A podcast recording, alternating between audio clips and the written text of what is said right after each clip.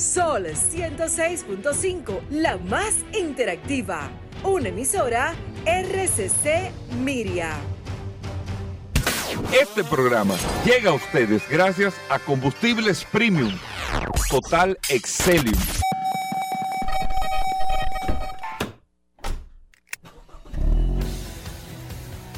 Bienvenidos al programa número uno de movilidad en la República Dominicana.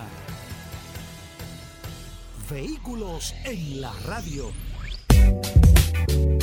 Bien amigos y bienvenidos a Vehículos en la Radio. Hoy es jueves. Gracias a todos por la sintonía y después de una lluvia anoche, Paul. intensa lluvia. Intensa lluvia anoche. Nosotros estamos compartiendo con ustedes hasta la una de la tarde aquí en la más interactiva Sol 106.5 para toda la República Dominicana. Estamos a través de todas las plataformas, pero lo más importante es que usted puede en su celular inteligente descargar la aplicación de Sol en su App Store o Google Play. Sol FM, descarga la aplicación y ahí puede compartir con nosotros todas las noticias, todas las informaciones, eh, todo, todo lo relacionado con este mundo de la movilidad.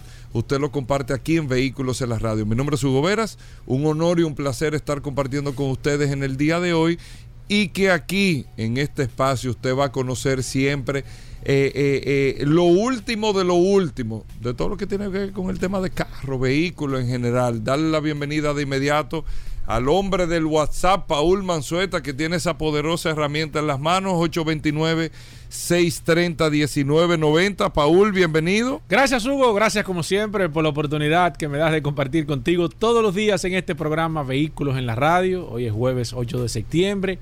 Gracias, como siempre, por la sintonía. De inmediato la gente está conectada, reportando sintonía a través de la herramienta más poderosa de este programa, Vehículos en la Radio, el poderoso WhatsApp 829-630-1990. La gente muy activa siempre con sus preguntas y esa es la finalidad de esta herramienta. La utilidad es que usted pueda tener una herramienta útil, que usted sepa que usted tiene un respaldo de un equipo de personas que están siempre prestos a servirle. Así mismo, muchas cosas interesantes en el día de hoy, eh, amigos oyentes del programa. Vamos, y, el programa lo vamos a iniciar hoy hablando, Paul, de tecnología. ¿Cómo? Porque ayer se presentó el iPhone 14. Sí.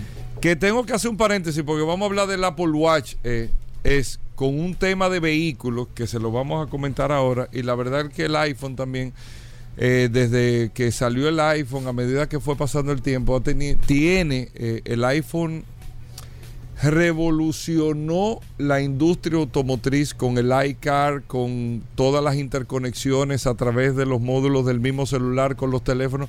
iPhone revolucionó con esto hace muchos años, eso es verdad, eso está ahí, incluso ya, ya tú llegas a un punto con aplicaciones que tú interconectas el celular, tú tienes escáner, Tú puedes leerlo todo. Sí. Todo, todo. Tú lo puedes leer con el celular, el iPhone, eh, y con el vehículo también. Al punto, Paul, que ya tú tienes, no tiene que ver necesariamente con el celular, pero gracias a Steve Jobs y al, y al, y al desarrollo del iPhone, eh, tú tienes ya eh, la oportunidad de que tu carro pueda encender, tú no tienes que tener llave, nada de eso por aplicaciones que están abiertas también a otro tipo de dispositivos que no es el iPhone, pero el iPhone fue que inició todo este proceso de cambio y evolución que le ha impactado de manera muy positiva a la industria automotriz. Le tengo que dar, y yo no quiero hablar mucho del iPhone, pero yo tengo que darle la razón a Irving Vargas en lo siguiente, y es para que ustedes vean lo que son las cabezas de los proyectos. Steve Jobs revolucionó con el iPhone.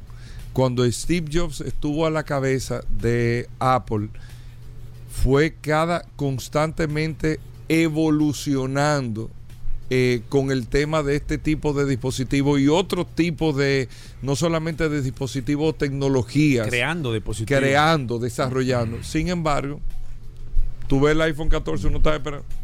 Pero es verdad lo que dijo Irving. ¿eh? Es lo mismo, tú le pones una bolita más, un hoyito más, eso. Pero Apple no ha podido reinventar el iPhone. Y usted dirá ahora mismo, eso lo dijo Irving, creo que fue el viernes pasado, que tengo que reconocerlo ahí. Eh, usted dirá, bueno, Hugo, ¿qué más? Oh, antes estaban los celulares. Y yo me acuerdo cuando este hombre presentó este aparato que tú lo tocabas eh, con la pantalla. N- Nadie se lo creía, todo el mundo decía, "¿Y ¿qué es esto? Que tú puedes, recuérdense que venimos, vinimos del Qualcomm y el StarTAC y del Nokia y cualquier Y el cosa. Blackberry también. Y el Fue- BlackBerry, que era con teclado, esto, lo otro. Eh, tuve un BlackBerry ahora y tú crees que tú estás viendo una Macintosh del 82. Sí. Un BlackBerry ahora. Y yo era un maestro en BlackBerry, escribiendo. Mm. Yo tenía... Uh, y Tenía escribía- agilidad en los dos pulgares. No, no, no, no, no, no. Incluso era... Uno mismo decía, a mí no me gusta el iPhone, esa pantalla Sí, porque el teclado. Sí, sí. Y tú dices que no, que, que se me confunden la... la- Pero antes yo escribía rapidísimo, no, pero rápido con el teclado del Sí, BlackBerry, una cosa sí. increíble. Y mira, mira cómo esta gente, tú decías, ¿qué más? Míralo ahí, el tema de la pantalla, touch. ¿Qué más? Yo no sé, porque yo de tecnología sé muy poco, pero eh, para eso están los desarrolladores, para, para inventarse cosas.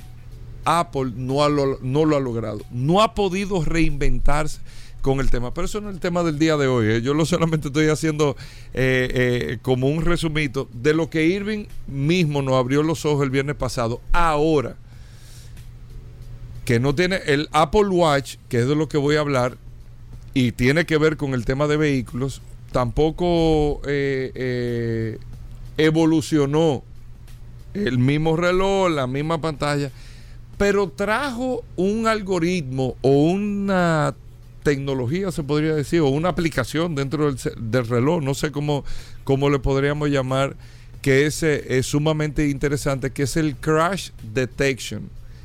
El, el, el módulo para detección de accidentes.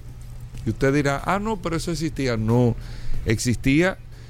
Hay eh, modalidades dependiendo si tú te caes, si tú tienes una serie de cosas, pero eh, nuestros amigos de Apple pudieron desarrollar, tiene el, el reloj tiene, creo que es un barómetro, tiene un sensor, eh, que sé yo qué, tiene un micrófono y tiene un GPS.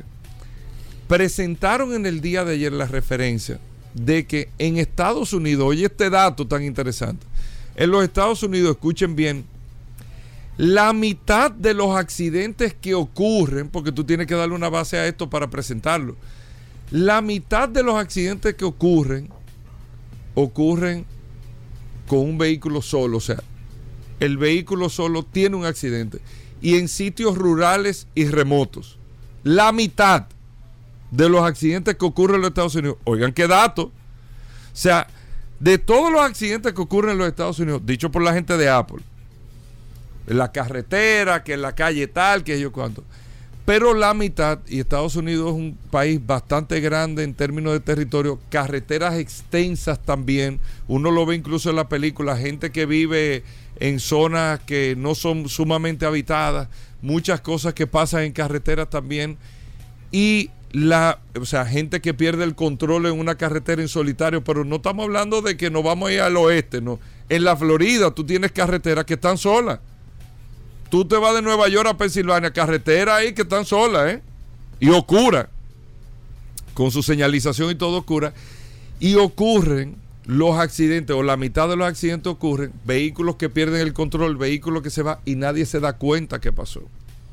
Y nadie se da cuenta que pasó. Ellos presentaron este crash test, eh, eh, crash detection, perdón, este dispositivo que tiene el Apple Watch, que ha sido, como ellos dicen, entrenado con más de un millón de kilómetros recorridos en accidentes y situaciones de tránsito. O sea, ellos dicen con la inteligencia artificial y con el algoritmo que ellos crearon para poder detectar, dependiendo la fuerza G, tú lógicamente es como la aplicación de seguro va reserva, que cuando tú te montas con la aplicación del seguro va reserva, estás conduciendo, cuando tú te montas, automáticamente la aplicación con tu celular detecta que tú estás manejando y te empieza a medir el recorrido, la velocidad y todo. Eso es sumamente interesante. Con este eh, iWatch sería lo mismo. Tú te montas en el carro, lógicamente tú lo programas, tú eres siempre conductor. Si tú no vas a conducir, tú solamente le das un botón y, ya el, celular sabe, digo, el, el reloj sabe que no eres tú que estás conduciendo. Y en caso de que tú tengas un accidente, está preparado el organismo para choques frontales, choques laterales, choque trasero y volcaduras. Entrenado en todos los escenarios posibles en lo que puede eh, eh, eh, suceder un accidente. En todos los escenarios el, el, el iWatch está entrenado para eso. Y en caso de que tú tengas una situación por el tema de la fuerza G, por el tema de eh, la velocidad que tú estés llevando y si hay una frenada brusca en el momento, por cualquier situación que se pueda dar, el celular, El digo, teléfono. el, el reloj, el reloj, perdón. Ya uno no sabe de Eh, uno no sabe. El reloj, oigan qué interesante, activa una alerta automáticamente. Está interconectado con ocho contactos que tú puedas tener de emergencia, o los contactos que tú vayas a poner de emergencia, y te da 10 segundos de, de advertencia, porque puede que el algoritmo se equivoque. Sí. Se pone en modo tú- de emergencia, te da un paracaidista, o sea, qué sé yo. te da 10 deporte segundos. extremo. Si tú no le desactivas los 10 segundos automáticamente, con la georreferencia, el celular llama a tu contacto El de reloj. emergencia, el reloj, conchole, el reloj, llama a tu contacto de emergencia, llama al 911 y activa el micrófono del reloj para que se pongan en contacto contigo los contactos tuyos de emergencia y el 911 también y que alguien te pueda localizar, pero ya él mandó una señal, el reloj y se mantiene ya interconectado no solamente con los contactos, sino con el 911, con la georreferencia, con todo y manda la información no del tipo de accidente porque él no lo No. puede ver, sino de la alerta de un accidente que hubo y más o, que tú de, no o de una posible situación. Pero que tú no la estás respondiendo, ni que tú notificaste que todo está bien. Claro. Oye, qué interesante, ¿eh? Un algoritmo sumamente interesante, entrenadísimo. eh, eso es inteligencia artificial ahí que se está trabajando y utilizando. Y la verdad que me pareció sumamente interesante para iniciar el programa en el día de hoy con este punto, vamos a decir, de tecnología. Y lo que hemos hablado, Paul, para concluir, la tecnología es lo que va protagonizando la novedad dentro de la industria automotriz. Es la tecnología lo que protagoniza. Nosotros vamos a hacer una breve pausa, venimos con más noticias e informaciones, no se nos muevan. Para que estés tranquilamente seguro. Tranquilamente seguro. Junto a ti queremos seguir creciendo. Tranquilamente seguro. General de Seguros, tranquilamente seguro. Pila de data win, pila, pila de data win, pila, pila de data win, pila, pila de data win, hey, pila de data win, con win, pila de data win, mi teléfono siempre tiene pila de data win, pila de data en tu celular, tanto giga que no se van a gastar, dale a play, conecta tu vida a lo simple que te damos más, mira video, baila, chatea, todas tus apps, navega lo que quieras, pila de data para ti, para mí, giga de sobra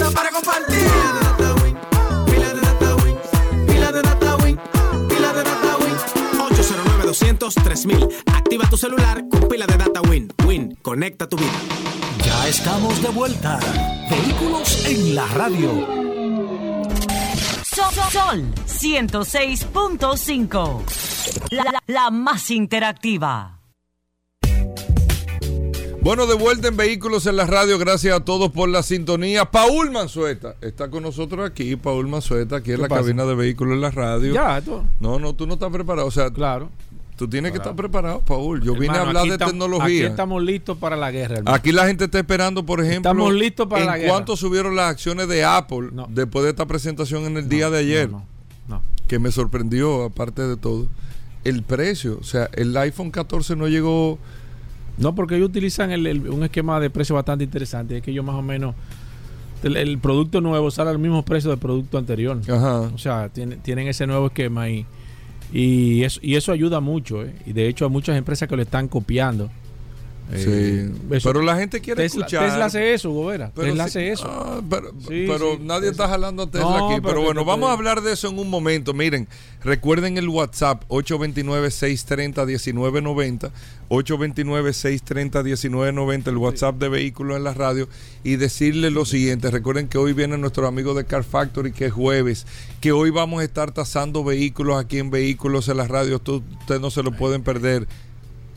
Félix Pujol Jerez. Espérate. No, pero de- no, Hugo, Pues la no. gente me está escribiendo el No, curioso, el curioso estar aquí en el día de hoy en El vehículos curioso en está en prueba, Hugo. Félix Pujol Jerez Tú estará en la universidad que tú caes en prueba. En prueba el hombre. Está por debajo de 60, Hugo. Sí, sí, sí, sí. Esta prueba. semana- Está en prueba. No, tiene. Está en prueba. Lo del guía ayer. Tú sabes que, lo, que, que lo- los bateadores cuando se meten en un slum lo sientan, Hugo Vera. lo sientan. Uno, sí, porque dice, tú estás como nervioso. Siéntate una semana. Tú tienes problemas. Sí, siéntate Sí, ahí de casa, mira el juego, ¿tú me entiendes? O sea, de entretente, pero, pero no, no Vete para Macorís, Sí, sí, sí, vete para Macorís. Vuelve. en la mañana, a, a otra cosa, pero tú no estás bateando bien. Exacto, Eso no, no, el curioso viene duro. Bueno, vamos con noticias e informaciones, Paul, que tenemos para hoy. Gracias, Hugo. Recordar, como siempre, la herramienta más poderosa de este programa, Vehículos en la Radio, el WhatsApp 829-630-1990, es la herramienta que usted tiene que tener, que usted debe de llevar en su celular. El WhatsApp de este programa, Vehículos en la Radio. Mira, tengo una noticia interesante y casualmente esta noticia, me voy a hacer referencia a casualmente a una noticia que nos enviaron a través del WhatsApp. Eh, nosotros recibimos mucha retroalimentación a través de esta maravillosa herramienta con muchos oyentes que siempre están mandándonos informaciones, requiriendo informaciones, que a veces quieren ponerse en contacto con Roberto Con, que quieren hablar con Félix Correa, que quieren tasar un vehículo. Hoy casualmente vamos a estar hablando con Vladimir Tiburcio, con el precio de tu carro. Y esta información nos llegó y es de un comercial de una empresa, me imagino que tiene que estar ligada al gobierno de Estados Unidos, que se llama Plug New York. O sea, Plug, P-U, no, P-L-U-G-N-Y-C. Y es una empresa que se encarga de instalar cargadores de vehículos eléctricos, principalmente estaciones de carga en las calles de la ciudad de Nueva York. Yo no sé realmente cómo funciona este sistema a nivel general, pero fíjense cómo se están abriendo nuevos modelos de negocios, porque una de las partes quizás neurálgicas que nosotros podemos tener a nivel general, y lo hemos comentado en este programa Vehículos en la Radio, es el tema de los cargadores de los vehículos eléctricos, como tantas personas que no tienen la posibilidad dentro de su casa, su apartamento, de, tener un cargador personal aunque yo entiendo que esto va a tener también o va a traer una serie de regulaciones cuando se quieran instalar. Ya de hecho sé que en algunos eh, edificios de apartamentos ya prohibieron eh, que las personas eh, tengan la intención de montar cargadores de vehículos eléctricos porque el edificio cuando fue diseñado no fue estructurado para recibir una carga tan grande de que se comience a incentivar dentro edi- dentro de de apartamentos muchos vehículos o demasiados vehículos eléctricos y cuando viene a ver esto puede sobrecargar el sistema y puede quizás hasta causar un incendio que ya de hecho hay algunas personas que han tenido esta situación porque una, un vehículo eléctrico le va a demandar una carga adicional al edificio al cual no está diseñado o no se preparó cuando se hicieron los cálculos para recibir una cantidad de carga tan grande. Quizás un- uno o dos vehículos eléctricos no va a afectar, pero ya cuando comience 5, 10, 15 o 20 o más vehículos eléctricos, entonces sí le puede traer un tema y para que no haya quizás a nivel general, quizás un beneficio que, bueno, fulano o sutano o hay 10 personas que compraron vehículo eléctrico y tienen cargadores, yo voy a comprar uno y no le puedo poner, todo el mundo decidió o se decidió no otorgarle a nadie la posibilidad de poner cargadores de vehículos eléctricos dentro de los apartamentos. Y esta empresa que está ofreciendo eh, los cargadores eh, en las calles es una muy buena opción eh, aunque la empresa está está a si te piensas comprar un cargador o si te piensas comprar un vehículo eléctrico llámanos y demás me imagino que ellos van a tener la oportunidad de instalar un cargador en, en las calles de la ciudad de Nueva York donde sea permitido y tú vas a tener eh, la opción de usar ese cargador, evidentemente pagando la energía que, que se consuma. Y esto le da, da al traste algo interesante y es que pudiese ser un posible negocio aquí en la República Dominicana. Nosotros hablamos aquí eh, la semana creo que antepasada de que ya había se estaba hablando de un marco regulatorio para la recarga de vehículos eléctricos, de que había salido, de que estaba se estaba ya presto eh, a, una vista pública, que de hecho a la persona que me envió esta información, que me llegó la invitación tarde, que después me contestó, si tú me estás escuchando, envíame alguna información de qué se quedó en esa vista pública que se hizo la, la semana pasada, el viernes de la semana pasada, para darle, irle dando seguimiento porque nos interesa a nosotros como programa y de manera particular a todo este equipo darle seguimiento a qué está pasando con estas vistas públicas que se está haciendo, con esta resolución que se va y nosotros también poder ir retroalimentando a la audiencia de que se pueda ir enterando y si alguna persona dentro de los oyentes está interesada también o interesado en participar en una de las vistas públicas también lo puede hacer. Yo de manera personal quiero participar, quiero estar, quiero, quiero, quiero aportar o escuchar también algunas informaciones y ver realmente por dónde se está, se está, cuál camino está tomando el tema de los cargadores y demás de los vehículos eléctricos aquí en la República Dominicana. Y esta empresa, que está en la ciudad de Nueva York, pudiese ser un nuevo negocio en el futuro de que se comiencen a instalar en las calles, principalmente en los, en los, en los residenciales, donde hay muchos vehículos que quizás no tienen la oportunidad de tener un parqueo, pero los parquean en las calles, que los residenciales puedan acceder a tener eh, cargadores de vehículos eléctricos en las calles y demás. Y esto pudiese quizás ayudar a incentivar mucho más a todo este proceso de transformación, a todo este proceso nuevo de esquema de la electromovilidad aquí en la República Dominicana. Bueno, ahí está, Paul. Eh, gracias a todos por la sintonía. Muchas cosas interesantes cuando regresemos. Félix Pujol, recuerden Car Factory. Eh, nuestros amigos de Car Factory estarán con, por acá. Vamos a tasar vehículos con Vladimir Tiburcio, el curioso en el día de hoy.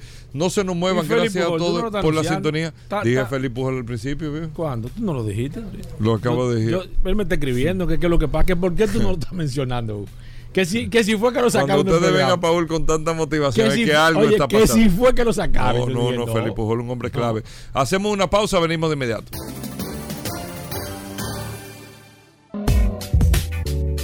Bueno, de vuelta en Vehículos en la Radio, aquí está el maestro de los derechos a los consumidores, Félix Pujol Jerez, nuestro abogado, especialista en derecho a los consumidores, enfocado lógicamente aquí en vehículos en la radio, en el sector de vehículos, para el que compró un vehículo, que, que siente que esto, que lo otro, el que eh, solicitó un servicio, necesita o entiende que tiene un derecho que tal vez no lo tiene y, y, lo interprete y lo tiene. Bueno, Félix Pujol está aquí para orientarnos con eso. Félix, bienvenido, ¿cómo va todo? Muchísimas gracias, Hugo. Fuerte abrazo siempre a mi hermano Paul y un saludo a la gente del WhatsApp ¿Cómo es que se llama? La herramienta más, poderosa. de este tú programa. Claro, tú estás claro. Eh, ¿Trajiste algún un placer tema, para mí. ¿Trajiste algún tema, Félix? Vamos a hablar de derecho al consumidor y Félix Pujol. Para personas que no lo conocen, que están sintonizando por primera vez este programa Vehículo en la Radio, es un experto en derecho al consumidor. Siempre lo traemos eh, con cosas relacionadas al sector de vehículos, evidentemente, y es nuestro asesor en derecho si usted tiene alguna situación, algo le ha pasado, alguna, compró un vehículo, algún tipo de garantía, Félix Pujol Jerez es nuestro eh, asesor de cabecera en esta materia, Félix. Y siempre hay muchas inquietudes, muchas preguntas. Y antes de que me toques el tema principal, tenemos que agradecer. Nosotros hicimos un comentario la semana pasada, Félix Pujol, sobre una compra que había hecho una persona, de un vehículo. Recuerda que leímos una, una carta bastante oh, sí, sí, sí, extensa. Y, eh, y, quiero decirte y quiero informarle a todas las personas que no había hecho este comentario, estaba esperando que Felipe Pujol viniera, que las personas escucharon el comentario que hicimos, las personas se pusieron en contacto con el dueño del vehículo tratando de buscar un arreglo. Gracias a tu intervención y gracias a la intervención de este programa Vehículos en la Radio. Y esa es la parte más importante, que nosotros tratemos de servir de intermediario, de herramienta y que se puedan solucionar las cosas. Así que eso es para que ustedes vean.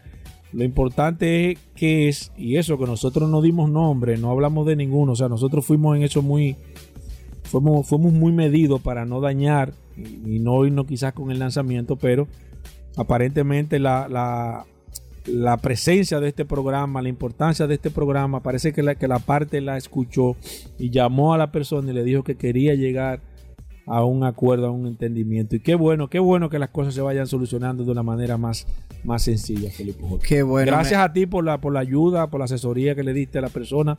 Después la persona me escribió dándonos las gracias de todo lo que habíamos hecho y que te hiciera llegar también a ti las gracias por esa por esa ayuda, por esa asesoría que le habíamos dado aquí en este programa Vehículos en la Radio. Pero nada, Félix, cuéntanos qué tenemos para el día de hoy. Bueno, eh, De verdad que me siento eh, sumamente orgulloso porque el sentido de haber creado este segmento de orientación a los consumidores en el sector automotriz a través de el programa líder de vehículos y todo lo que tiene que ver con el mundo automotriz.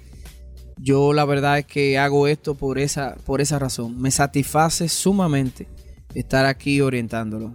Para mí es una gran oportunidad que, que tú, Hugo, y también eh, Paul me dieran para estar aquí orientándolo. Entonces, fíjate que en ese último comentario hablamos de financieras y, y- también el tema de las malas prácticas en el sector automotriz, de, de los dealers, aquellos que estén o no registrados. Y situaciones que se dan también que no son tan claras y no se ve quizá una, un dolo, una mala intención por parte de un vendedor y que postventa se dan algunas situaciones. Y ese es el sentido de este segmento, orientar a los consumidores. Y repito que en el último segmento hablamos de financieras y hablamos de esos documentos que se llaman contratos de adhesión.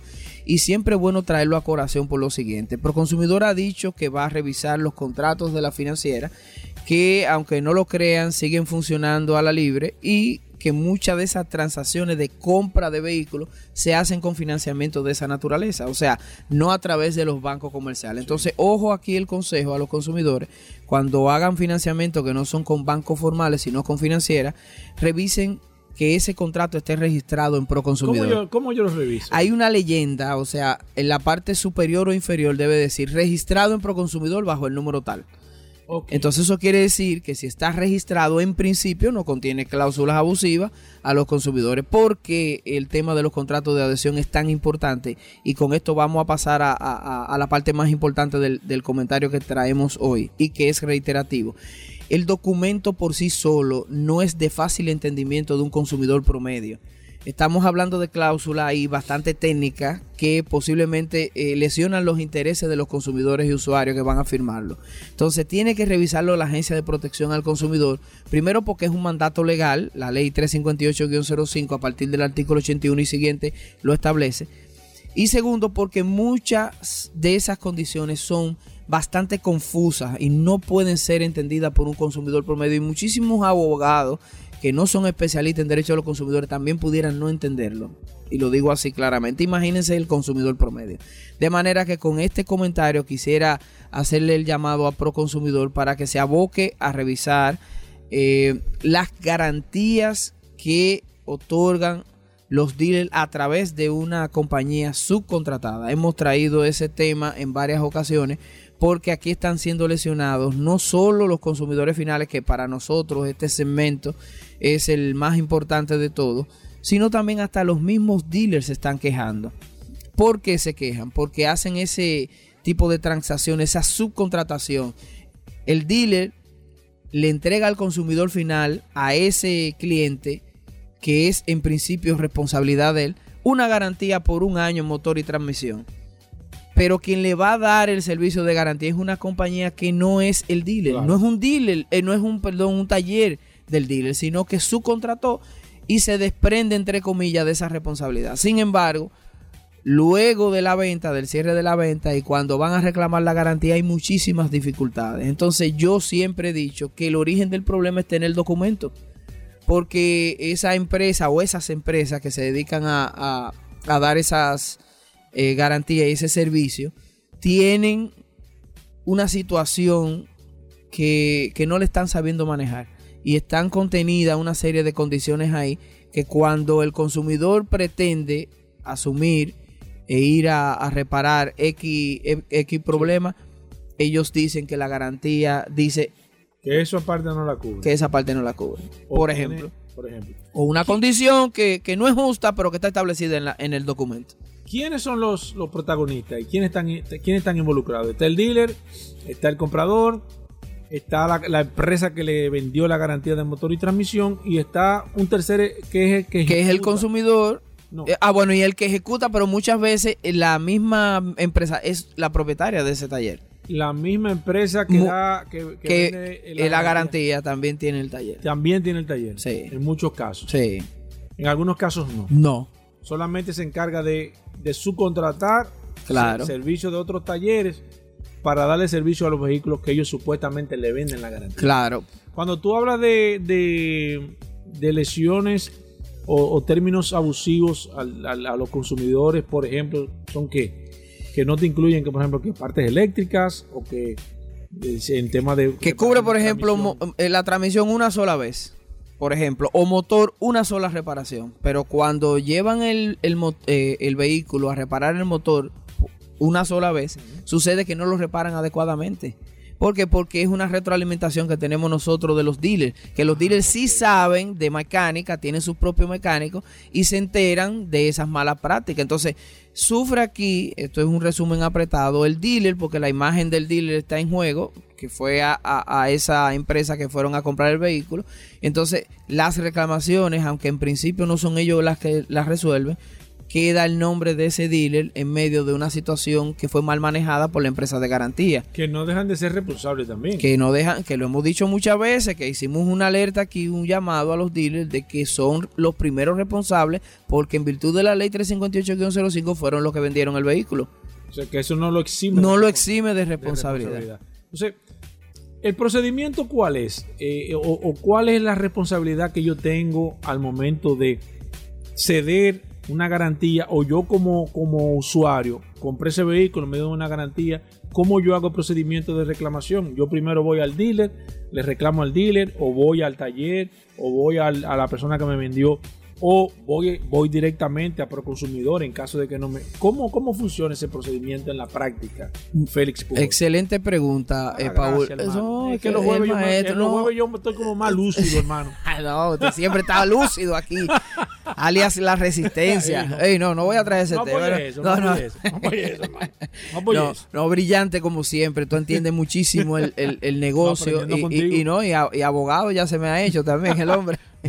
No, pero mira la lógica de la pregunta, porque mira, mira qué sucede. La ley 358-05 y sus reglamentos dicen que primero tú tienes que reclamar al proveedor para luego ir a Proconsumidor. Entonces, ah, la pregunta es acertada, porque está el dealer, que es el primer responsable y el que vende, y la subcontratación que el consumidor no la ha consentido, porque a todo esto Precisamente por eso es que viene el tema de los contratos de adhesión y el servicio postventa. El consumidor nunca fue donde la empresa de garantía, fue al dealer Exacto. a comprar un vehículo. Que el dealer subcontrate, que no está mal en principio que lo haga, no necesariamente dice- eh, eh, significa que el consumidor ha consentido. Entonces, por eso es que la primera reclamación tiene que ir al dealer.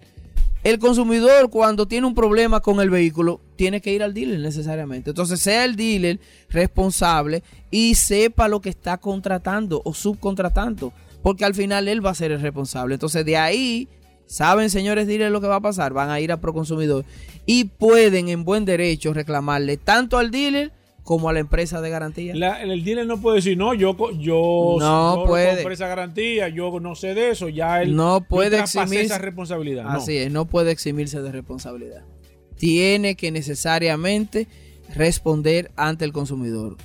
Que haga eh, de interlocutor, de intermediario, que reclame directamente como dealer a la empresa de garantía o al taller, que en su defecto también han subcontratado, porque es, la pregunta que tú hacías, y, y la, y la empresa de garantía tiene su propio taller, en algunos casos sí, pero en Sí. otros casos no. Entonces ya todavía hay otra empresa más involucrada. Exacto. Entonces, fíjense ese escenario a un consumidor. Sí, sí. no. Solamente el hecho de pasar por tres empresas Sí. ya, ya lo complica. Y no solamente eso, Felipe Pujol, en el caso de, y ahí también te quiero hacer una pregunta, y vamos a tomar algunas preguntas a través del WhatsApp 829-630-1990.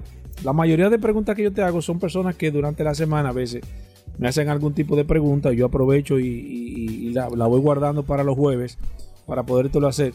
Pero en ese caso, Felipe Pujol Jerez, eh, hay que tomar en cuenta también algo que se que no se, no se estipula dentro del contrato quizás de garantía y es que el consumidor a toda esta situación está resultando con un daño.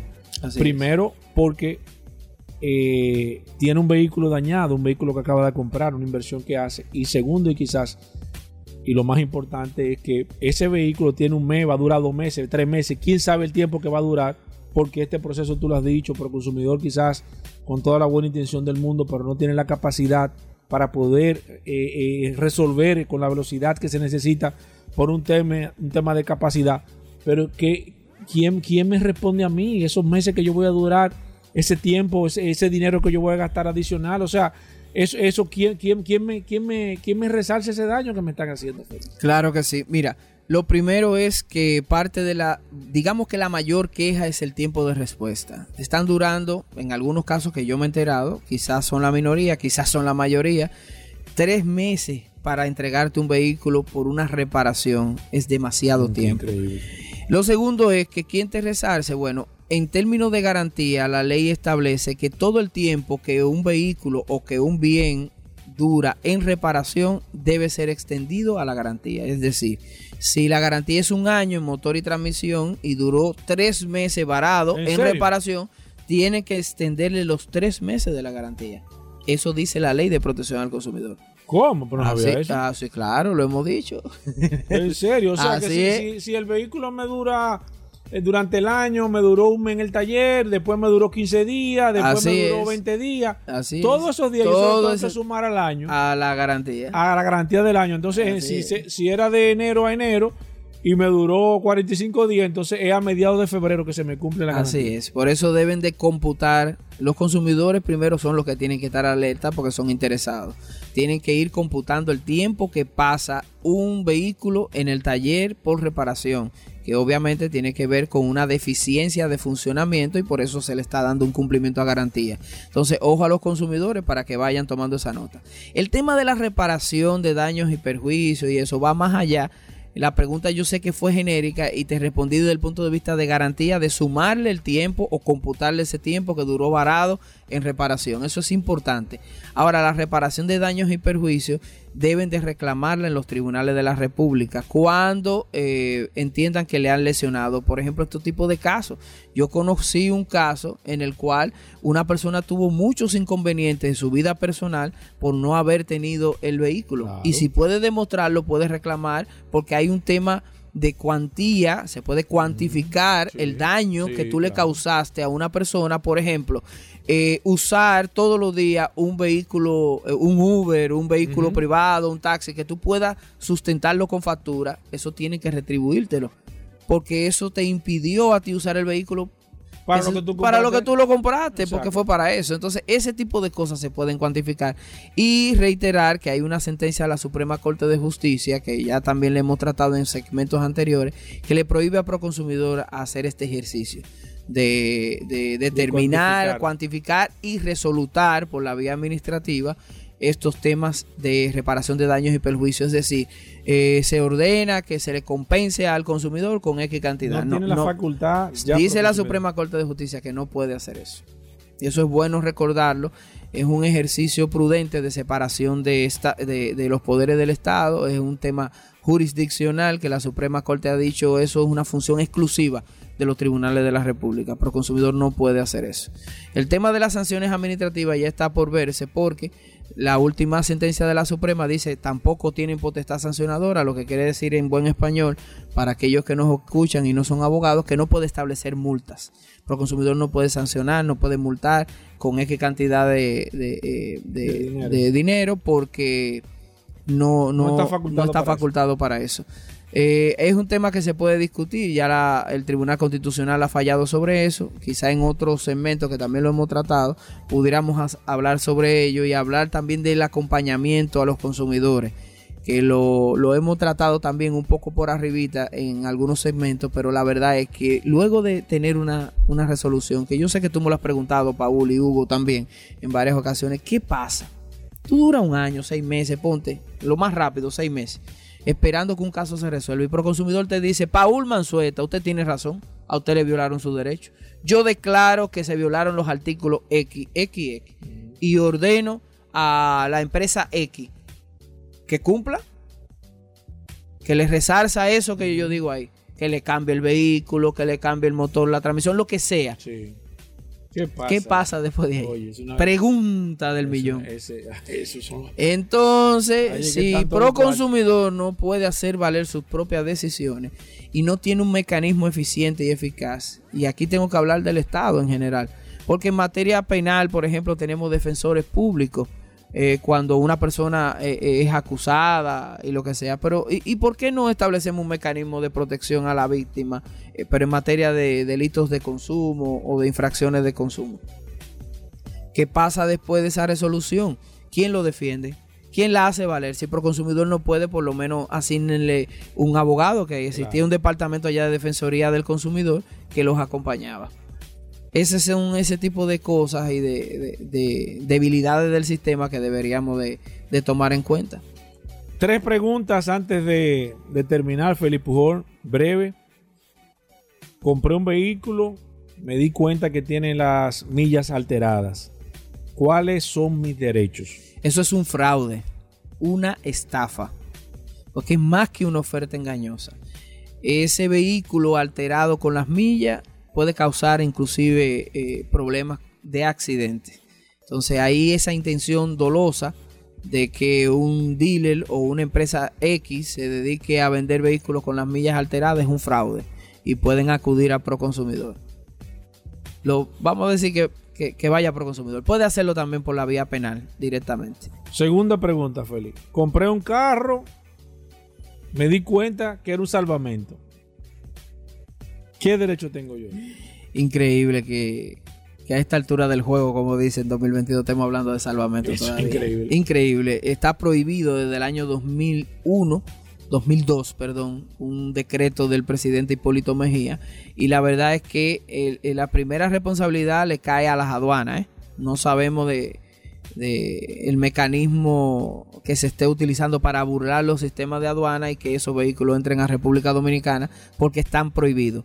Pero la pregunta precisa es, al igual que, la, que las millas que también están prohibidas y lo hace, ¿cómo entró el vehículo? Bueno, ¿cómo lo adquirió el consumidor? Y si se da cuenta, reclamar a Proconsumidor también, pero eso es una estafa también. No pueden entrar los vehículos de salvamento y no se pueden comercializar en buen derecho. Última pregunta, Felipe y quiero dejar esta pregunta en el aire para que la próxima semana podamos entrar de lleno, porque hemos recibido muchas inquietudes en base a la garantía de las baterías. Las baterías de los vehículos te ofrecen una garantía, al momento de la reclamación viene un prorrateo, viene una sustitución de una batería, pero ya la garantía te la quito. Todo este tema necesito que lo toquemos, que sea el tema principal para la próxima semana, porque hemos recibido muchas quejas de que la gente no entiende cómo que funciona una garantía de la batería. Si yo tengo menos de un año, tú me sustituyes la batería por una batería, pero ya me, me quitas la garantía, no me da otra garantía adicional por esa batería. Entonces, ese tema yo quiero dejarlo sobre el tapete para que lo hablemos con detalle, Felipe Wolveres. Claro que Porque sí. el tema de la garantía de la batería en muchos, en muchos ámbitos no están 100% claros. Y necesitamos que tú como, ex- como, como, como asesor de, de- de cabecera de este programa Vehículos en la Radio, hablemos de eso. Félix, ¿cómo se pueden poner en contacto contigo? Sí, arroba Félix Pujols en Twitter e Instagram, arroba Consumo Cuidado RD. Vamos a tocar ese tema y de verdad que es bastante interesante. Solamente voy a decir unos segunditos que esos temas se abordaron en Proconsumidor mientras estuvimos allá como consultor jurídico y se revisaron parte de esas garantías. Y la verdad es que hay mucha falta de información y hay una intención de engaño dentro de esos ¿Cómo? documentos. Sí, claro, claro que sí. Porque eh, cuando tú lees el documento, por lo menos lo- aquellos que yo leí hace cerca de nueve o diez años atrás, eh, la verdad es que no se le da la información correcta a los consumidores, pero también es un abuso eh, en muchas ocasiones, no sé si han variado esas políticas, de eh, no reconocerle una próxima garantía luego de haberla sustituido. Porque es que inmediatamente tú dices, tiene un año de garantía, pero tuviste que sustituírmela antes de, tú tienes que darme otra garantía por la que tú me estás dando como nueva nuevamente. Entonces no puede ser así. Bueno, ahí está Félix Pujol, Consumo Cuidado RD. Nosotros hacemos una breve pausa. Más noticias e informaciones, no se muevan. Sol 106.5, la más interactiva. Una emisora RCC Miria. Ya estamos de vuelta. Vehículos en la radio. Sol, Sol 106.5. La, la- la más interactiva. Ya estamos de vuelta. Vehículos en la radio. Bueno, de vuelta en Vehículos en la Radio, amigos oyentes. Gracias a todos por la sintonía. Hoy jueves y como cada eh, eh, día jueves en Vehículos en la Radio, nosotros tenemos la sección de la tasación de vehículos, de darte el precio de tu carro, de que usted que tiene un vehículo ahora mismo, que quiera saber, no es que lo quiera vender, pero usted quiere saber en cuánto está ese vehículo, ve acá, cuánto me dan por este carro, o le están vendiendo un vehículo y usted quiere confirmar, aquí tenemos un tasador autorizado ya requete reconocido eh, por todo el público de vehículos en la radio, que es Vladimir Tiburcio, que tiene una empresa de tasación eh, especializada en temas de vehículos y también tiene su dealer Vete Automóviles y Vete Avalúos, que te ofrece el servicio de tasación eh, certificada, Vladimir. ¿Cómo funciona eso? Saludos, Hugo Vera, Paul Manzueta, los muchachos aquí en cabina y las personas, como bien dice, que escuchan el programa todos los días, pero que en especial los jueves hacemos esta dinámica de tasar vehículos eh, y queremos ser responsables en ese sentido. No, no autorizamos a nadie a hacer compra con estos precios, más bien utilizarlo de referencia, igual cuando le doy un precio eh, vía teléfono o cuando respondemos algún precio por eh, el WhatsApp del programa. Sí, nosotros somos la primera compañía que hacemos este, esto, que es una, más que una tasación, es una asesoría eh, bien detallada de, de- de lo que usted va a comprar o va a vender. Si usted va a comprar un carro usado, nosotros hacemos un levantamiento de información de todo lo que usted necesita saber para comprar ese vehículo, igual para venderlo. Si va a venderlo, a veces en algunos casos desconoce la situación de que tiene el vehículo o los atributos que pudiera tener, entonces nosotros nos encargamos de esa parte. Somos pioneros en ese sentido y ya no hay razón para usted hacer una mala compra. Eh, no, que fulano lo compré y a los seis meses me salió un problema.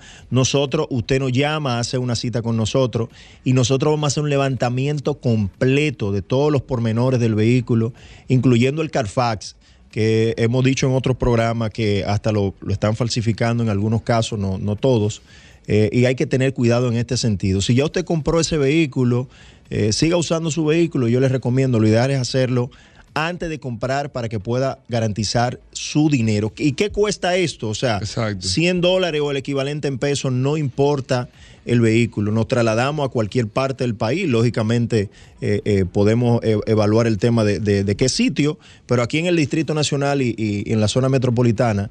Eh, eh, tiene el mismo costo, 100 dólares lo equivalente en pesos, no importa lo que cueste el vehículo. ¿Qué incluye rápidamente? La tasación del vehículo, chequeo mecánico, chequeo computarizado, historial de vehículos en los Estados Unidos, entre otras cosas que van a estar detalladas bien precisa en el informe con algunas recomendaciones para que usted pueda hacer, como decimos nosotros, una compra o una venta de manera Que inteligente. usted esté seguro con lo que está comprando. O sea, tú vas a invertir 10, 15, 20 mil, 30 mil, 50 mil dólares, 100 mil dólares en un carro.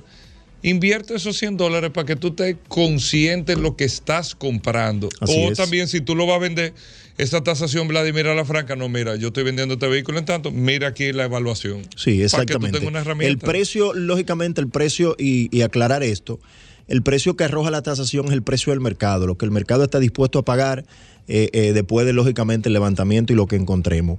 Ya si usted lleva esa evaluación, porque hay personas que me han dicho, si lleva esa evaluación a algún dealer, lógicamente el dealer se la va a recibir un poco más económico, entre un 10 y un 15% del valor final de venta. O sea que también es bueno aclarar eso. El, el precio que arroja el informe es el precio de venta, no el valor de recepción de ningún dealer. Y tenemos que ser responsables en eso porque también pertenecemos al sector y lo que queremos es que se hagan operaciones y cosas bien hechas. Bueno, tu teléfono, Vladimir. 809-306-5230 en mi WhatsApp. 809-306-5230. También me pueden seguir en las redes sociales como B Corta T Automóviles, que es el dealer, y B Corta T Avalúo, que es la compañía de tasación en sentido general, pero con una especialidad en la asesoría y tasación de vehículos. Bueno, vamos con Vladimir Tiburcio. De inmediato tenemos el teléfono de la cabina, marca, modelo y año del vehículo que tú tengas. Y Vladimir te da un precio estimado de en cuánto está ese vehículo en el mercado. 809-540-1065 es el teléfono de la cabina. 809-540-1065. Tomamos llamadas por la cabina y después usted puede escribir por el WhatsApp también 829-630-1990, marca, modelo y año. ¿Sí buenas?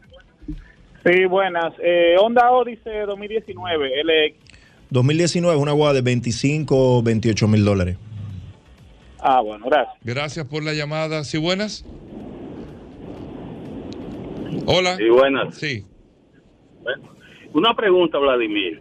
Eh, Hugo, si yo, por ejemplo, te voy a comprar un vehículo a ti directamente y yo llevo a Vladimir a tasarme ese vehículo y la diferencia de precio en el que tú tienes y el que ellos tasan hay, es considerable. ¿Qué, qué, qué hago yo? Dime. Eh, Usted hace explícame eso, por favor. excelente pregunta. ¿Qué pasa ahí, Vladimir? Mira, nosotros no, no interferimos porque es un libre mercado.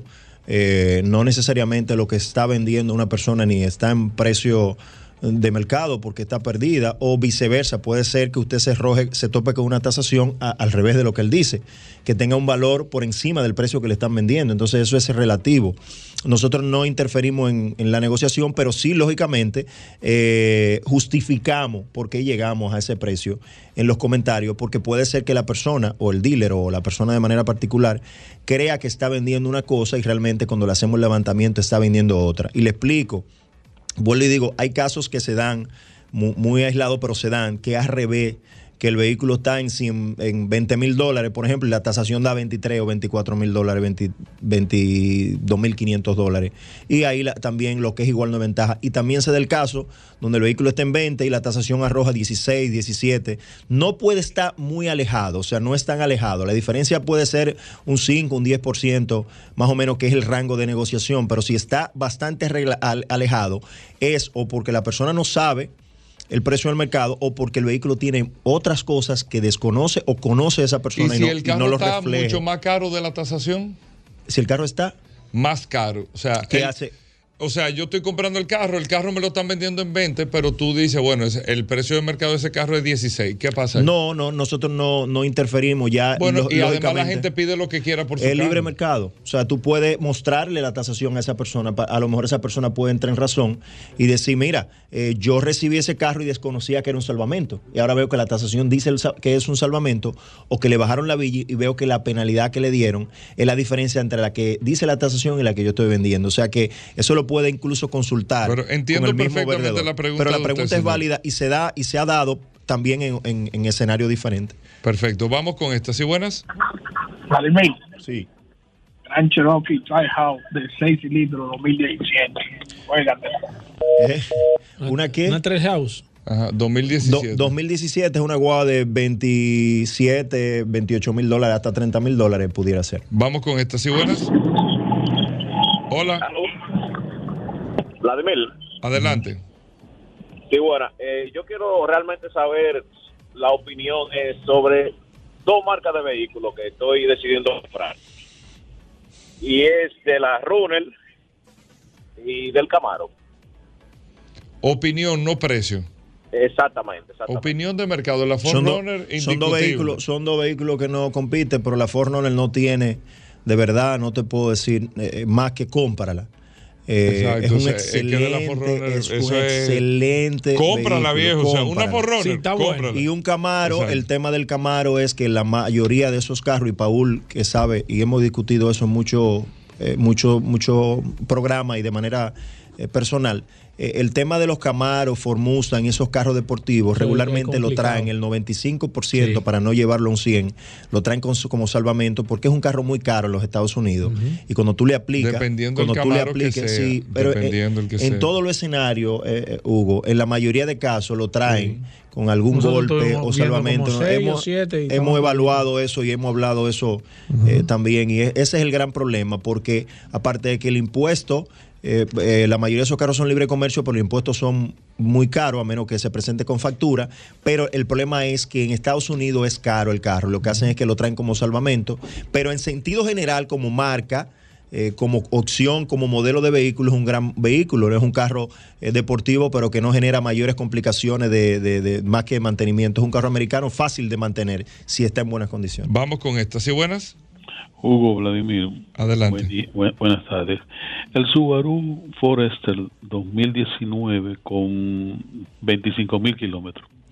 Excelente vehículo. Esos son de los vehículos que casi no se reciclan y, y la gente a veces no valora. Es superior a, a otros modelos que compiten, pero es una guagua perfectamente que pueden pagarle. eh, usted puede venderla o puede pagar por ella si la encuentra entre 26, 28 mil dólares. Excelente, excelente opción. Vamos con esta. ¿Sí buenas? Sí, buenas tardes. Adelante. Si quisiera saber el precio de una Uranga Rubicon 2003. ¿Una? Un Wrangler Rubicon. 2020. 2013. Ah, 2013. Una Rubicon. 2013, eh, um, si es la, la Unlimited o, o Es si una Rubicon. una Rubicon, eh, eh, eh, si es un Sahara, por ejemplo, eh, entre 25 o 28 mil dólares. Pero la Rubicon es la más full. La Rubicon es la. la, la- Pero hay una que es un límite de ese modelo. no, eh, la Wrangler La- es Sahara, Unlimited Y- y, y- y y la Rubicon, y La Rubicon, es, la Rubicon nueva Eh, creo que está eh, en el- casi en 100. Casi ya. 100 mil dólares, 98 mil dólares, aproximadamente 95 98 mil dólares. Pero esa bien? guagua, entre 25 y 28 mil dólares. ¿Tú cómo que conoces bien ese Ayudando vehículo? Vladimir aquí bien. ¿Te está gustando ese vehículo? Sí, buenas. Sí, sí, adelante. Adelante. Bueno, sí, buenas. Hola, sí. opinión, ¿Forerunner o, o, o Highlander? No, es que son diferentes. Son diferentes. La, la Forerunner es un todoterreno, la Highlander es un Un SUV de ciudad, Ajá, familiar. Así mismo. totalmente diferente. totalmente Eh, El manejo, la- el diseño, el, el- todo es totalmente diferente. Pero como marca, cualquiera de las dos opciones, dependiendo de la necesidad que tú tengas, es una muy buena opción. Ok, vamos con estas y buenas. Frontier 2021, 50 mil kilómetros. La, La, la- la- la versión más full. Sí. Bueno, es una guagua de 40, 39, 40 mil dólares más o menos. Perfecto, vamos con estas llamadas y buenas. Buenas tardes. Adelante. Nissan Pathfinder 2017. Eh, rango de precio y opinión, por favor. Excelente guagua. Esa guagua trajo un, un record de ese año y un par de años con el tema de la, o sea, es lo único que yo he podido escuchar con el tema de, las amortigu- de los amortiguadores, específicamente los amortiguadores traseros, pero es una gran guagua. Eh, ya en ese año no tiene un gran consumo y, y si es 4x4, tremendo 4x4 de esa guagua. Y es una guagua de 23, 25 mil dólares, comparada con las competencias de ella, es una de las guaguas más económicas. Me preguntan aquí, ¿cuál es mejor, la Toyota Siena o la Honda Odyssey. Yo prefiero Siena. La Honda eh, es muy buena guagua, pero yo prefiero. La Siena es un poquito más alto, el tren delantero, ve, perdón, un poquito más bajita. eh, el tren delantero es un poquito menos resistente, pero es una gran guagua también. Pero entre esas dos opciones es un poco más rígida, como más de trabajo que la Siena.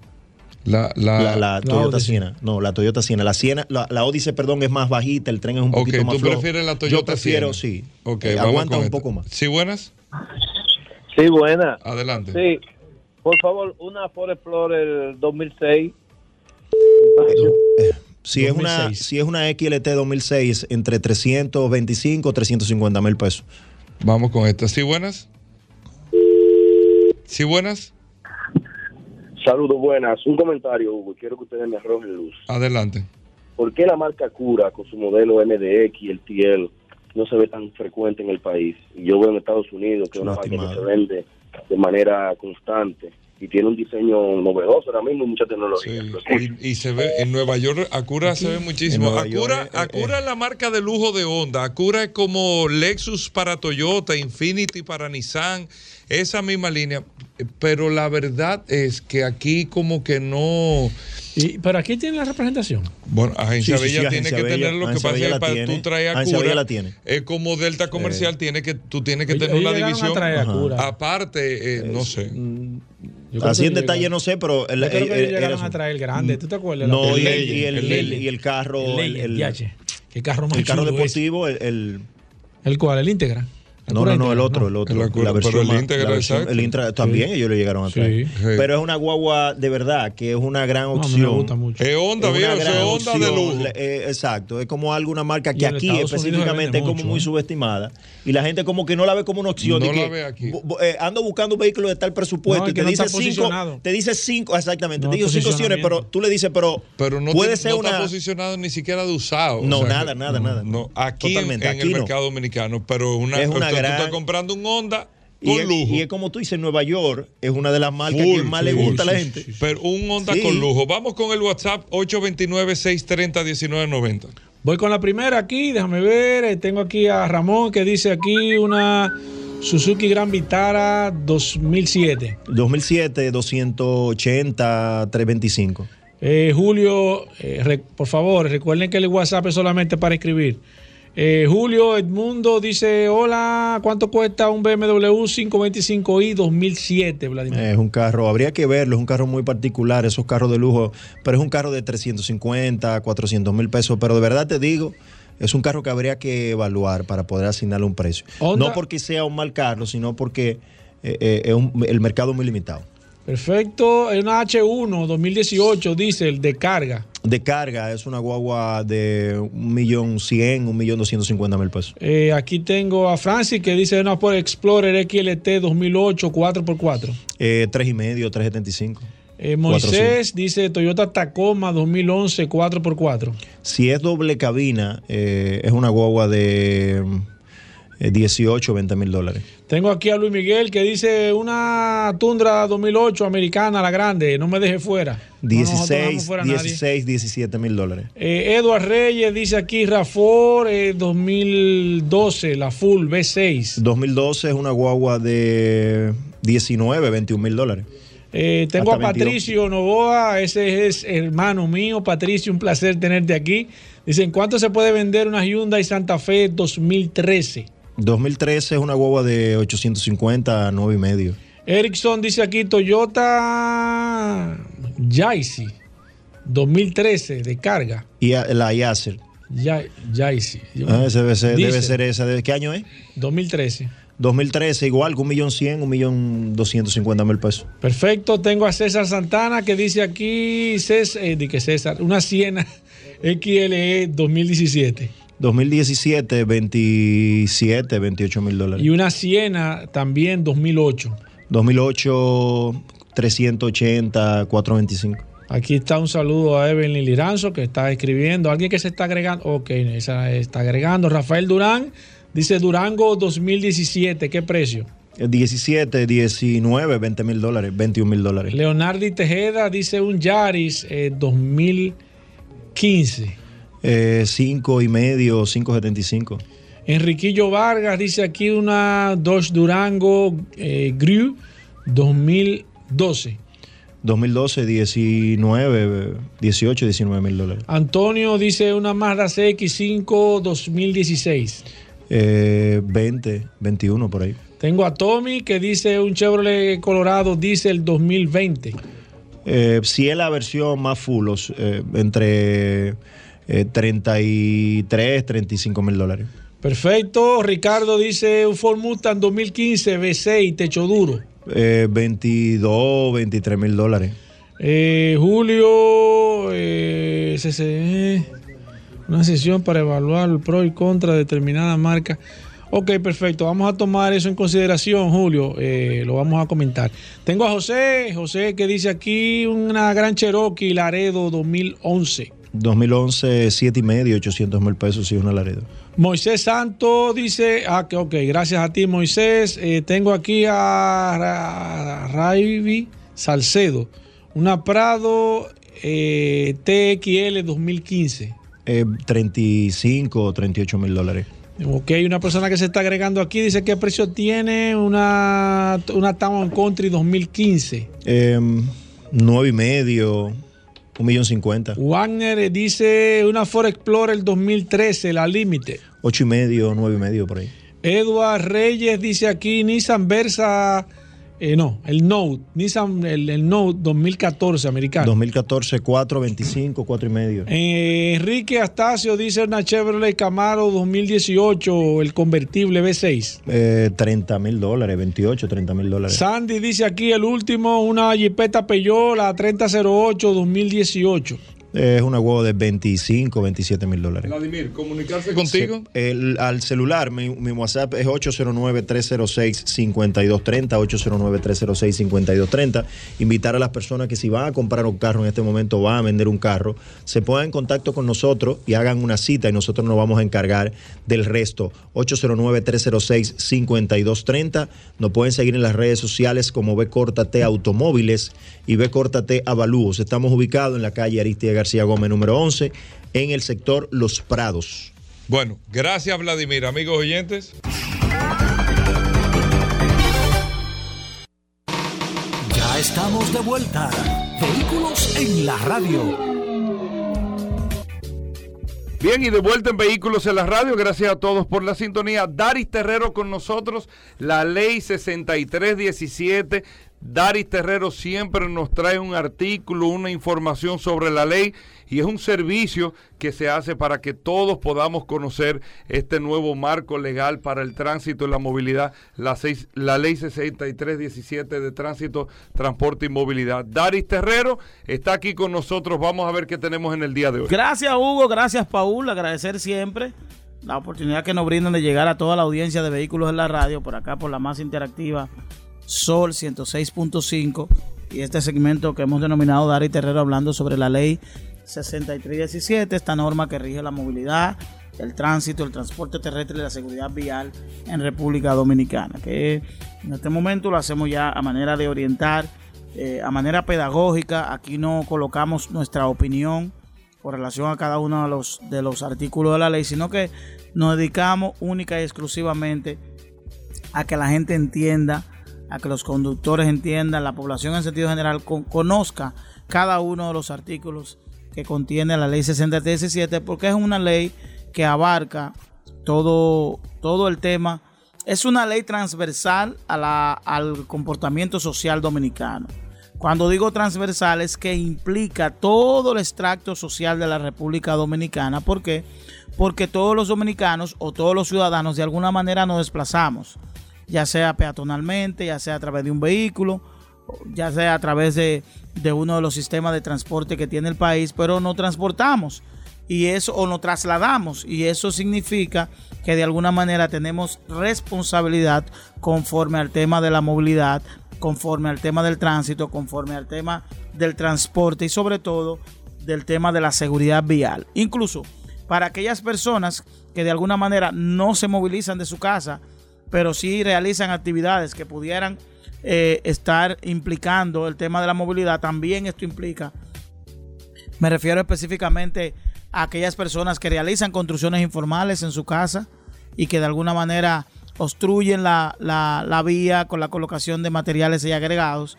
Eso también tiene que ver. Y hoy yo voy a abordar un tema eh, que para mí resulta eh, muy pertinente porque la República Dominicana ha adoptado una es como una costumbre o una modalidad que es un poquito desagradable y que nos coloca ante la opinión pública internacional y, ante el ciudadano eh, eh, internacional, es decir, ante otros países como personas que no hemos avanzado, no hemos avanzado en nuestro en nuestra sensibilidad, en nuestro modo de comportarnos y es la responsabilidad que tiene cada persona a la hora de de presenciar o ser parte de un accidente de tránsito donde hayan lesionados. Y es que la práctica que se ha adoptado, que cuando ocurre un accidente de tránsito en República Dominicana, y por ejemplo, ese accidente de tránsito involucra una, un vehículo de bienes y servicios y que ese bien y servicio o producto esté dentro del vehículo, eh, la gente no procura prestar asistencia, sino que procura el vandalismo eh, asaltar y es y, lo hace como manera de chiste, como si se tratara de una acción graciosa y no lo es. Y es que la ley en el artículo 310 establece que toda persona que presencie, que conduzca un vehículo de motor y que presencie un accidente de tránsito debe detenerse y prestar auxilio a, los, a las personas lesionadas e incluso llamar al 911 para que esa persona pueda ser atendida. Eh, es decir, es una responsabilidad que la ley coloca sobre el ciudadano. Obviamente que esto va a ser muy discrecional porque no es una obligatoriedad. Va a depender de alguna serie de elementos, sobre todo en el caso de, de la sensibilidad que tenga la gente. En mi caso, yo, cada vez que presencio un accidente, si las condiciones del tránsito me lo permiten, yo me detengo y hago y hago las previsiones, si tengo que prestar ayuda, si tengo que llamar, es decir, no ahora, siempre lo he hecho y es, importante porque eso habla muy bien de que en cualquier momento Dios nos libre, cualquiera puede ser víctima de eso y la diferencia entre la vida y la muerte puede ser esta, la asistencia que recibamos eh, en esto. Hay que decir que las personas que presten atención, que presten auxilio en este momento no, no podrán ser detenidas. Es decir, no podrán ser detenidas por el agente de la a menos que un propio agente lo identifique como el, causa, el eh, quien haya causado el daño o una de las víctimas identifique que esa persona haya sido el causante del daño. Pero eso no implica que el hecho de que usted haya sido identificado, usted pueda ser eh, eh, apresado porque obviamente los accidentes de tránsito tienen varios componentes los cuales tienen que ser determinados tanto por la unidad que investiga el accidente como por un juez si esto lleva al final a, a- a dirimirse en un tribunal eh, de tránsito. Por tanto, no se sientan preocupados de no asistir a una persona por, por temor a ser sometido o llevado ante la justicia. En todos estos casos, eh, el Ministerio Público, según corresponda, podrá tomar las medidas a, propósito de poder dar seguimiento a este caso conforme a lo que establecen la propia ley de cómo debe eh, resarcir el tema de la responsabilidad civil, es decir, el daño a la propiedad y en temas de responsabilidad penal. Aquí hay varios temas que debemos eh, deslindar y es sobre todo la responsabilidad civil en el tema de los accidentes que la voy a abordar eh, eh, para mañana. Le voy a hablar de un accidente el tema de la responsabilidad civil y el tema de la responsabilidad penal porque es importante que cada conductor sepa la responsabilidad que tiene a la hora de asumir un volante. Es decir, aquí usted toma un volante y no determina, no pregunta si el vehículo tiene su placa, si el vehículo tiene su seguro, si la persona que usted le está entregando el vehículo tiene su licencia. Son datos importantes que usted tiene que tomar en cuenta a la hora de prestar un vehículo, pero también a la hora de recibir el vehículo a modo de préstamo o a modo de solicitud. Eso lo vamos a abordar mañana. Nos vemos mañana. Bueno, Dari Terrero, ¿cómo te seguimos? Nos pueden seguir a través de Dari Terrero 1, tanto para Instagram como para Twitter. A través de nuestro WhatsApp pueden enviar sugerencias, fotos y cualquier imagen que tenga que esté vinculado al tema de la movilidad, de la imprudencia que ocurre en República Dominicana al 829-421-7758. Bueno, gracias Daris Terrero. Hacemos una pausa. Venimos en un momento. Ya estamos de vuelta. Vehículos en la radio. Bueno, de vuelta en vehículos en la radio. Ya la gente sabe. Todo el mundo lo está esperando. ¿De Mira, qué? mira cómo. O ¿Qué- sea, qué está pasando? Tengo un medidor. ¿El qué? Que traje. ¿Qué fue? Desde eh, las entrañas de. De, de, Huawei. de Tundra. eh, de Huawei. Que mide la cantidad de radios ¿Tú sabes que quién se era Munra? El inmortal, claro. Convierte este cuerpo de cadena. Exacto, es Munra. Es Munra No, el no, pero espérate. Oye, Voy a hacer un paréntesis. Munra. Hoy un jueves de TVT. Voy a hacer un paréntesis. Ahora Munra era un monstruo grandísimo. Recuérdense Entonces, que Munra llamaba a todos los espíritus decadentes. sí. Él hacía un llamado primero. Claro. Hablando de decadencia. Convocaba. Claro, Sí. una convocación. ¿Tú te acuerdas de un segmento que hacían de, de, de, de estrella en, decade- en decadencia? De que Sí, pero- Estrella en decadencia, viejo. Leono siempre estaba ahí. Pero Thundercats, Munra uno- era que le metía. ¿Cómo le critico los Thundercats? Tú, tú lo sabes. ¿Cuál Sí, pero no, no, no. Ah, ok. no, no, porque Está no muy temprano. vamos- ¿Qué No grito? nos vamos a meter ahí. Ah, pero tú no sabes cómo el grito con- para, No, no, para- pero- ¿Cómo se llamaba la mujer? La que, para convertirse. la mujer. ¿Y este ¿Cómo se pupitre- llamaba la mujer? ¿Y este el pupitre caliente? No. Leona. No. Leona se Oye llamaba. este. No, oye ahora. Oye a este. Leona se Leono se llamaba, era el tipo, Ah, el Leono. protagonista. Leono. Ah. Oye. Ah, pero y él no era el Pero esposo mira de que tuviste que ganó en no la primer lugar esposa la película. ¿Cómo que se llama película? La que de, los- de los muñequitos ahora que salió. Buzz Lightyear. No, que duró una, semana más taquillera. Eh, de, de Majin Buu, Dragon Ball. Dragon Ball. ¿Y qué es eso? Dragon Ball. Buu. Hugo, tú tienes que revisar esto. Los Sí, Saiyajin. ¿Tú sabes, tú sabes que esto se te ha ido de la ¿Eh? mano. Sí, sí, y tú no te has dado cuenta. Majin Buu y los Saiyajin, duro. Di que, di que Majin Buu. Oye, oye, Hugo. Antonio, no, no estoy estoy Hugo, revisando. toma el Anto- control. Antonio me estaba llamando. Yo te estoy diciendo, no- no- hermano. Bueno, Tiene un mensaje Un programa vamos- con vamos. 19 años tan En serio. ese momento fue que el ser. Oye, oye, oye, tú, tú estás yendo. Este, este programa no puede. Mira, va en mal eh, camino. sí, Esos, sí. esos muñequitos tienen un mensaje. ¿eh? sí, ¿Cómo mensaje? Rodolfo ya. Bueno, amigos oyentes de Vehículos en la Radio, gracias a todos por la sintonía. Aquí está La gente lo estaba esperando. El curioso. En vehículos en la radio, Rodolfo Hernández con nosotros. Reconocido ya. Reconocido En las ya. grandes esferas. Reconocido ya. El hombre Hyundai, BMW Ah, no, eso y Mini. En la zona oriental de que cruza el puente le hacen el saludo. Que no, no, pero en el país entero, ¿no? Porque, eh, porque Rodolfo abarca el país entero. Ah. o sea, aquí el que compra un Hyundai, Sí, no hablo sí, con Rodolfo. Sí, sí, sí. Le faltó algo. Se queda como que le falta algo. le- se queda como sí, que. sí. ¿Tú sabes qué es lo que pasa? Como que no. Sí, Como que, sí, sí, como que le faltó algo. Sí, le a esto le faltó algo. Y por eso entra Rodolfo Hernández, el hombre de Magna Gasco, Magna Oriental, autoclasificado. Mañana solo oportunidades. Hugo, deja eso. Pero hoy solo curiosidades. Bueno, saludando como siempre a todos los radios escucha vehículos en la radio. Gracias Hugo Veras, gracias Paula Resistencia Mansueta. Recordarle como todos los días que Magna Oriental tiene su casa en la avenida San Vicente de Paul, esquina Doctor Octavio Mejía Ricard, con nuestros teléfonos 809-591-1555, nuestro WhatsApp 809-224-2002. Allá tenemos un equipo de asesores de negocios especializados por Hyundai Motor Company y BMW Internacional, esperándolo para que usted pase por nuestra sucursal, conozca los modelos de BMW, de Mini de Hyundai que tenemos, solicite su test drive sin ningún tipo de compromiso y elija el vehículo de su conveniencia. Recuerda que tenemos todos los modelos de BMW disponibles para entrega inmediata desde nuestra X1 de, de 55.900 dólares hasta nuestras X7 desde 134.900 dólares. Que tienes un vehículo usado, no hay ningún problema, nosotros te lo recibimos.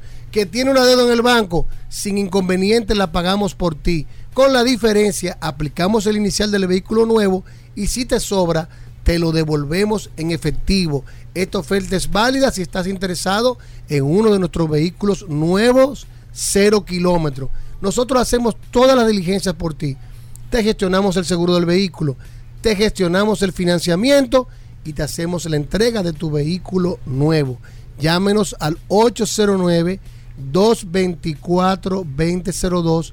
809-224-2002 y si no puedes cruzar para la zona oriental, recuerda que tenemos en la avenida Independencia a Managascue, justo frente al centro de ginecología y obstetricia y allá tenemos un taller autorizado para los mantenimientos preventivos de la marca Hyundai, una tienda de repuestos también de Hyundai y un showroom totalmente climatizado. Un Team también en Managascue, esperándolo para darle el mejor servicio posible. Recuérdate que Manda Oriental y Managascue hacen mejor lo que otros tratan de hacer bien y crean para que otros copien.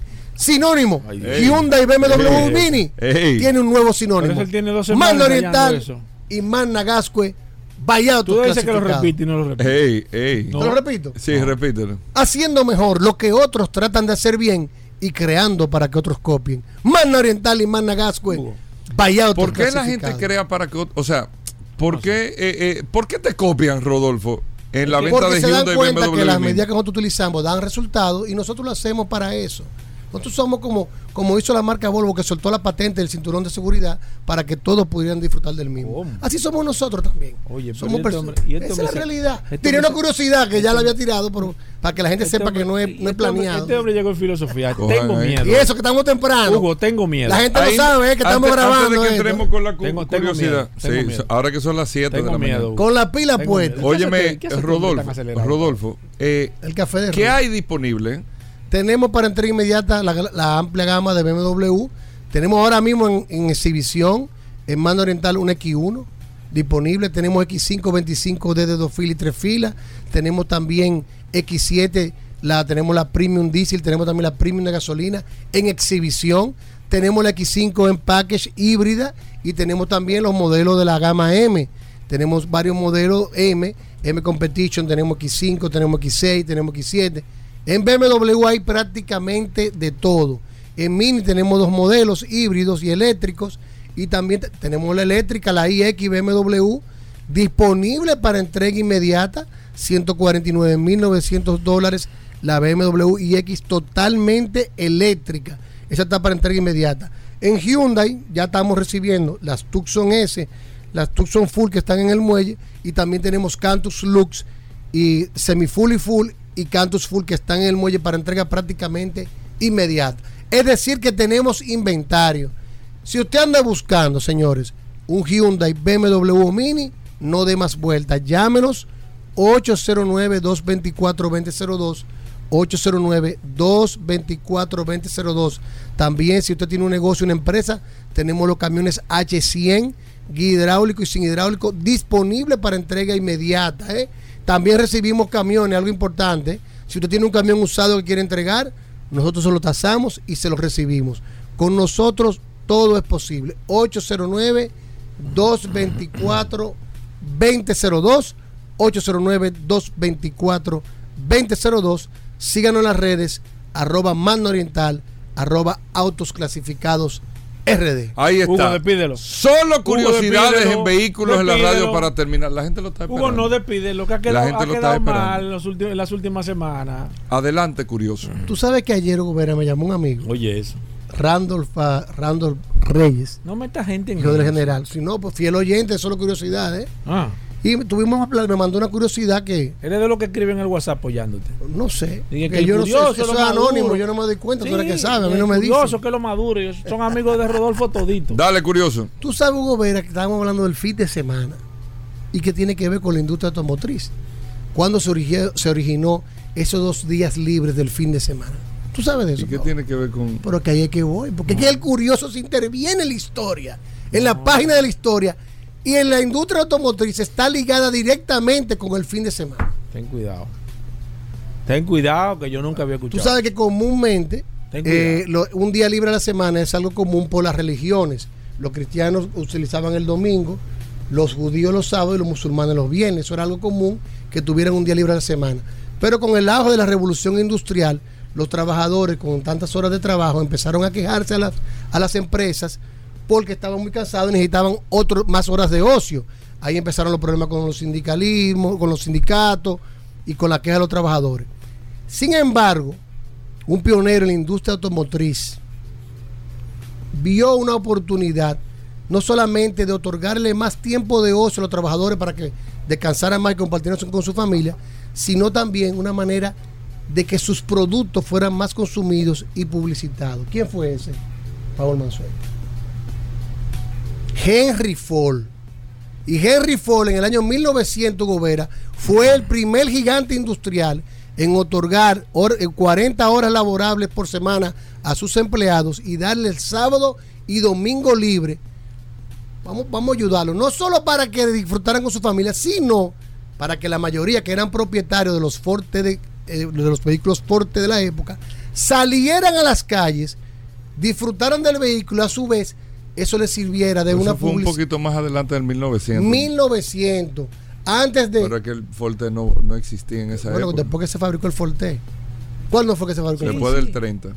No, no, no. Está bien, excúsame entonces. Pa- corta, corta, córtalo ahí. Vamos, vamos a darle para atrás. No, Pero corta que, viejo. corta. Pero, Pero ¿y aquí, aquí, aquí hay tiempo. Oh. ¿Y qué? ¿Y esto es una película? Pero corta que, Es una bien. película. Bueno, ¿de qué? pero ¿De qué Que no tengo el tequi, que es la hora, es la hora. Espérate. Hugo, Espera- espérate, Hugo, porque- esto es una película que están filmando. ¿De qué corte? ¿Y qué es eso, Hugo? Yo no entiendo. Hugo, pero yo te dije a ti, revisa Espérate. esto, Hugo. Yo creo que en el 1900 No. Henry Ford había quebrado la segunda vez. Le faltaba No. otra para después la No, Ford no, Motor. Espérate que está aquí. Señores, no, no, Henry Ford, aquí, recuerde, está recuerde cuando Henry Ford hizo su primer vehículo, ya tenía 42 años. Sí. O sea, Henry Ford no era un muchachito. Usted tiene ¿Eh? que- eh, no, ah, que va A principios del 1900 fue eso, Gubera. Sí, pero no, No tengo el día principio exacto. puede ser Porque el 10, fin de 15. semana fue establecido Mire. oficialmente en el año 1938 por el gobierno federal. Antes de eso, ya Henry Ford en sus empresas le daba el- su sábado y domingo y esto hizo un incremento de las ventas de los vehículos, ya que las personas empezaron a Tenía más disfrutarlo tiempo de ocio. y a publicitarlo. La gente le tenía miedo a Henry los Ford carros. fue que democratizó el precio del vehículo porque decía, yo no puedo fabricar carros que mis empleados no lo puedan comprar, porque entonces no va a ser un carro popular, no va a ser un carro eh, de venta masiva. Era el hombre que mejor pagaba en los Estados Unidos eh, en términos del salario por hora, número uno. Y los carros en aquella época que costaban 3 mil y 4 mil dólares, Henry Ford los puso. El Ford modelo T estuvo por debajo de 900, 890 dólares, una cosa así. Y ahí fue que el automóvil, estamos hablando de un carro que costaba un millón de pesos, él empezó a hacer un carro que costaba 250 mil pesos. Ahí está, viste como que tenga esta Y curiosidad. eso ¿eh? lo hizo en base por En el Pero eso no que. 1926, es verdad. Ya, ya está. Ay, Pero qué verdad que. Ay, pero pero yo te estoy ¿Y qué es diciendo. lo que estaba buscando? Yo lo veo en el teléfono. La fecha exacta, ¿cómo porque que yo dije? Tú dijiste yo dije a 1900. principios de 1900, Y este pero de una vez me le buscan O la quinta pata de la curiosidad hay duda. para darme una sentadilla de esa de vampiro cao. Pero ya ustedes saben, Sentadilla señor. De, vampiro cao. Una zancadilla, ¿Y qué- hermano. y- ¿Y qué es lo que una sentadilla? Hugo, yo creo que. Hugo, Hugo, definitivamente este segmento hay que revisarlo. Tú me vas a perdonar, Hugo. Cuando andes en tu vehículo este contigo. fin de semana, recuerda que estás disfrutando del mismo, pero también de tu día libre, gracias a un pionero de la industria automotriz, Henry Ford. Si no lo sabías, Yo Ya te- lo sabes. Mire, yo, te- yo te voy a dejar en prueba todavía. estaba dura Yo te esa. voy a dejar en prueba. Lo que pasa Bueno. es que Hugo me la, Lo vamos a dejar en prueba todavía. cortó. Hugo. Está Bueno. en prueba. Está en prueba académica. Cualquier momento que te tiene que retirar esta materia. Fíjate que yo no hablo mucho Sí. eh, en tus No, curiosidades. sí, pero sí, sí, sí. No, cuando no, te tú- corrijamos. Tú tienes, tú tienes que enderezarlo porque él se va a tomar torciendo. Cuando corrijamos, llévate bien. Sí, pero es que tiene que dar mal. Yo dije al principio de 1900, Ocho. dijiste, no, fue Oh, después. Entonces yo que dije, tiene que darme Hay aquí. que buscar la, el 1926. Pues yo te dije. pero es que él duda de todo lo que principio. le dices. Ese es el principio. No, sí, pero tiene que, principio, respetar, no. tiene que respetar la jerarquía del director. Es como cuando tú tú le dices, estás faltando. la es como eh, cuando tú dices entre Luke y Juan. Mejía, entre, ahí entre. No. Bueno, ahí está Rodolfo con Hugo, esto. revisa esto. Terminaste. Revisa. Ese ejemplo Revisa. no iba tampoco. Amigos oyentes, gracias por la sintonía. Hasta mañana. Combustibles Premium Total Excelium. Presentó.